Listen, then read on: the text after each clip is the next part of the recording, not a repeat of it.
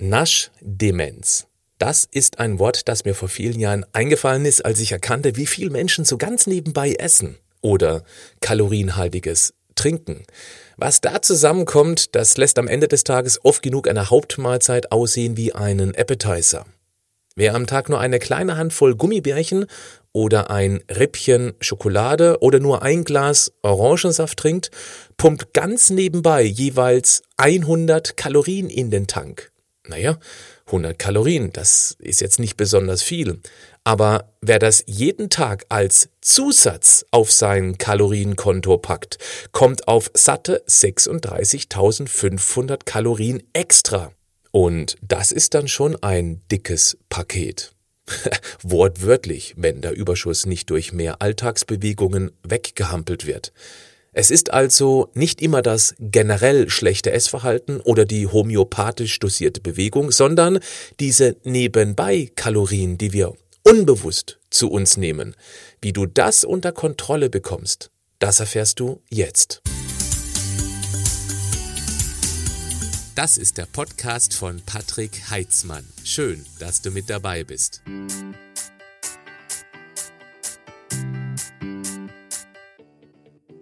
Wer mich kennt, weiß, dass ich keine Kalorien oder Punkte zähle. Es nimmt uns die Leichtigkeit und auch den lockeren Umgang mit dem Essen. Trotzdem ist ein gewisses Grundverständnis der täglichen Energielieferanten natürlich sinnvoll, denn wer überhaupt nicht weiß, dass 20 Gummibärchen oder ein Rippchen Schokolade oder ein Glas Saft ungefähr 100 Kalorien liefern, den kümmert es auch nicht, wenn die zusätzlich konsumiert werden. Da wirkt im Unterbewussten eher das Prinzip Hoffnung. Ja, wird schon nicht so schlimm sein. Ich lasse jetzt mal als Abnehmhürden, medizinische Ursachen wie beispielsweise eine Schilddrüsenproblematik und die dazugehörigen negativen Auswirkungen auf den Abnehmprozess bewusst außen vor in diesem Podcast, sondern konzentriere mich auf die unbewussten Gewohnheiten. Hier sind sieben Tipps, wie du Zusatzkalorien vermeiden und was du sonst noch tun kannst. Tipp 1. Dauerkauer. Aus persönlicher Erfahrung weiß ich, dass gesunde Mahlzeiten an stressigen Tagen eine echte Herausforderung sind. Zeitmanagement und richtige Prioritäten spielen hier eine ganz wichtige Rolle. Hört sich verrückt an, aber gerade in einer stressigen Zeit ist es umso wichtiger, wenn du dir bewusst die Zeit zum Essen nimmst, sie fest in deinen Plan integrierst. Natürlich ist es viel besser, etwas Vorgefertigtes dabei zu haben, statt unterzuckert, willenlos der Futterindustrie ausgeliefert zu sein. Denn schick verpacktes, zuckrig fettiges sind zwar schnell gegessen und kitzeln das Belohnungssystem im grauen Matsch maximal schnell. Dafür kommt der Frust dann später aber umso heftiger, wenn wir nackig vor dem Spiegel stehen und unseren Körper schütteln. Ja, es sieht dann nicht so schön aus und fühlt sich auch nicht wirklich gut an. Wer sich keine Extrazeit einplanen will, hält sich an folgende eiserne Regel. Dauer kauen. Jeden Bissen so lange kauen, bis er ein Brei geworden ist. Du musst nicht zählen, das ist Quatsch, weil es natürlich einen großen Unterschied macht, ob du ein Steak oder eine Banane kaust. Aber mit dem Breiig kauen schaffst du eine ganz wichtige Grundlage, in Summe mit weniger Menge nicht nur richtig satt, sondern auch zufrieden zu sein. Sag dir vor dem Essen immer wieder den altbekannten Satz, gut gekaut ist halb, ja, genau. Tipp 2. Der bekannte Schönheitsschlaf, nein, der ist kein Mythos. Wer nachts länger wach bleibt, hat nicht mehr vom Tag. Gut, außer mehr Kalorien. Gesunder Schlaf wird nämlich ganz oft sehr unterschätzt, wenn es um die Figur geht. Wer dauerhaft zu wenig schläft, riskiert dadurch langfristig mehr Extrafett in der Keksschürze. Die Ursache dafür ist ein irritiertes Hormonsystem.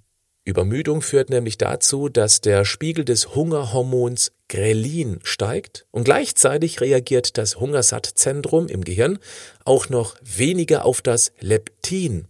Das ist ganz doof, weil Leptin anzeigt, wie voll derzeit deine Fettzellen sind. Ist also eine Art Tankanzeige.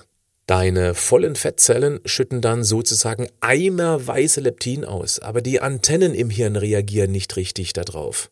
Die sind sozusagen übermüdet, eingeschlafen. Dann hast du mehr Hunger. Und dazu kommt ja auch noch, wer wenig schläft, der hat auch mehr Zeit zum Essen. Ja, deshalb mindestens sieben Stunden pro Nacht. Und wenn der Fernseher abends läuft, jetzt mal ganz ehrlich, das, womit wir uns da über die Standard-Fernsehprogramme berieseln lassen, ich finde, da gewinnt der Begriff Flachbildschirm eine ganz neue Bedeutung. Tipp 3. Futterpausen einhalten, liebe Naschkatzen. Nochmal, achte auf die Naschdemenz.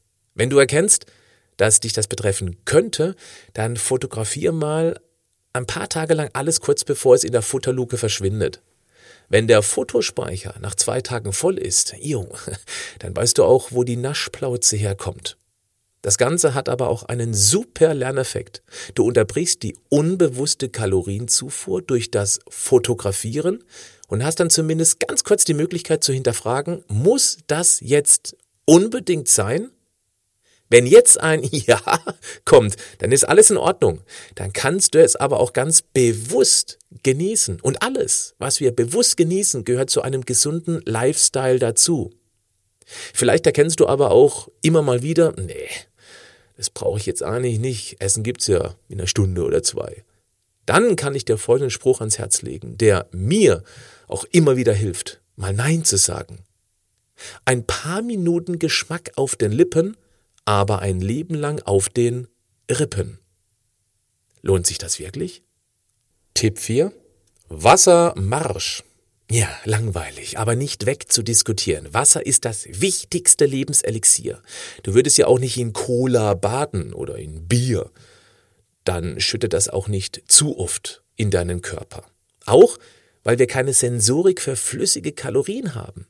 Und wenn es um die Kalorien geht, Saft ist da auch nicht besser als eine Cola. Ja klar, Softgetränke sind sowieso gesundheitlicher Müll, aber für die Figur eine Katastrophe. Vielleicht heißen die Softgetränke, weil die so schön kuschelig machen. Deshalb Wasser.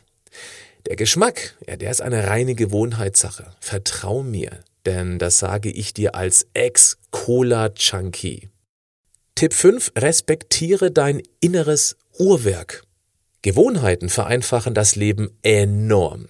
Gewöhne dir deshalb auch feste Uhrzeiten für deine Mahlzeiten an, so gut es halt irgendwie im Alltag unterzubringen ist. Du wirst merken, diese neue Gewohnheit wirkt sich sehr positiv auf dein Hungergefühl aus. Plane klare Mahlzeiten und isst dich mit möglichst gesunden Lebensmitteln satt. Achte unbedingt auf genügend hochwertiges Eiweiß, viel Gemüse, gute Fette und komplexe Kohlenhydrate, weil dich das Papp satt macht. Und zwar lange. Genau das vernichtet übrigens dann auch die Naschdemenz. Zwei hungrige Fliegen mit einer Klappe erschlagen. Tipp 6. Langeweile macht Hunger. Ein gemütlicher Filmabend ein nettes Kartenspiel mit Kumpels oder ein einseitiger Nachmittag im Büro? Das ist kein Grund, mit einem Kalorieninferno zu kontern. Wer vor dem Fernseher unbedingt naschen möchte, hast du schon mal gefrorene Früchte in einen Eiweißshake gemixt? Das schmeckt wie Eiscreme, nur mit viel weniger Kalorien und gesundem sattmachendem Eiweiß. Im Strebermodus kaust du Gemüsestifte mit einem selbstgemachten Dip. Ja, ich weiß, das knistert nicht so verführerisch wie eine Packung Chips, aber du kannst dich damit bis zur Dachkante abfüllen und tust sogar deiner Gesundheit noch was Gutes. Oft ist es überraschend lecker und fühlt sich auch noch lange danach und sogar am nächsten Tag gut an. Eine Packung Chips, ja, die liegt dann doch eher träge und faul im Fettbett und sieht auch noch auf lange Sicht und spiegelbildlich betrachtet scheiße aus. Tipp 7. Fast Food ist verboten. Ja, ab und zu mal Fastfood futtern macht sicher niemanden fett und träge. Aber wo ist die Grenze? Wo ist Schluss? Wer mittags im Sprint Ungesundes importiert, der haut dann auch noch ganz oft abends voll daneben. Nach dem Motto, jetzt ist es auch egal, ich bin müde, kein Bock zu kochen, her mit dem Zeugs, egal was. Wer einmal am Tag anfängt, sich ernährungstechnisch daneben zu benehmen, wird das kaum noch einfangen können. Es ist tatsächlich viel einfacher vorneweg konsequent Fast Food zu vermeiden und eben irgendetwas Vernünftiges mit dabei zu haben. Gekochte Eier, Obst, oder ein morgens schnell zusammengezimmertes gesundes Sandwich. Hey, komm, das ist ein Zeitaufwand von zwei Minuten. Komm jetzt bitte nicht mit dem Blödsinn, oh, dafür habe ich keine Zeit. Check am Tag doch einmal weniger E-Mails, Facebook oder Instagram oder vermeide einen langweiligen Smalltalk mit einem noch langweiligeren Arbeitskollegen. Dann hast du die zwei Minuten wieder eingeholt. Und das selbstgebastelte schmeckt auch noch viel mehr nach Stolz und Gesundheit als so ein Paket Gammelfleisch mit Industriesoße plus Alibi-grün Zeugs. Äh, okay, äh, das war jetzt ein bisschen überspitzt. Hoffentlich. Deine tägliche Ernährung muss keine wissenschaftliche Arbeit werden, aber ein wenig Achtsamkeit, das zahlt sich aus. Oder es hebt ab, wenn man das auf der Waage kilomäßig betrachtet. Schau mal, welcher dieser sieben Tipps auf dich zutrifft und pack den an, der für dich machbar klingt. Dann sammelst du Erfahrung damit und wirst erkennen, es ist leichter, als du denkst. Und wenn du magst, hinterlasse doch mal bei diesem Podcast einen Daumen hoch. Vielleicht hat er sogar eine 5-Sterne-Bewertung verdient, eine kleine Rezension von dir. Damit würdest du mir helfen, diesen Podcast noch sichtbarer für viel mehr andere Menschen zu machen. Es wäre ganz lieb von dir. Ganz herzlichen Dank. Bleib gesund. Aber mach auch was dafür.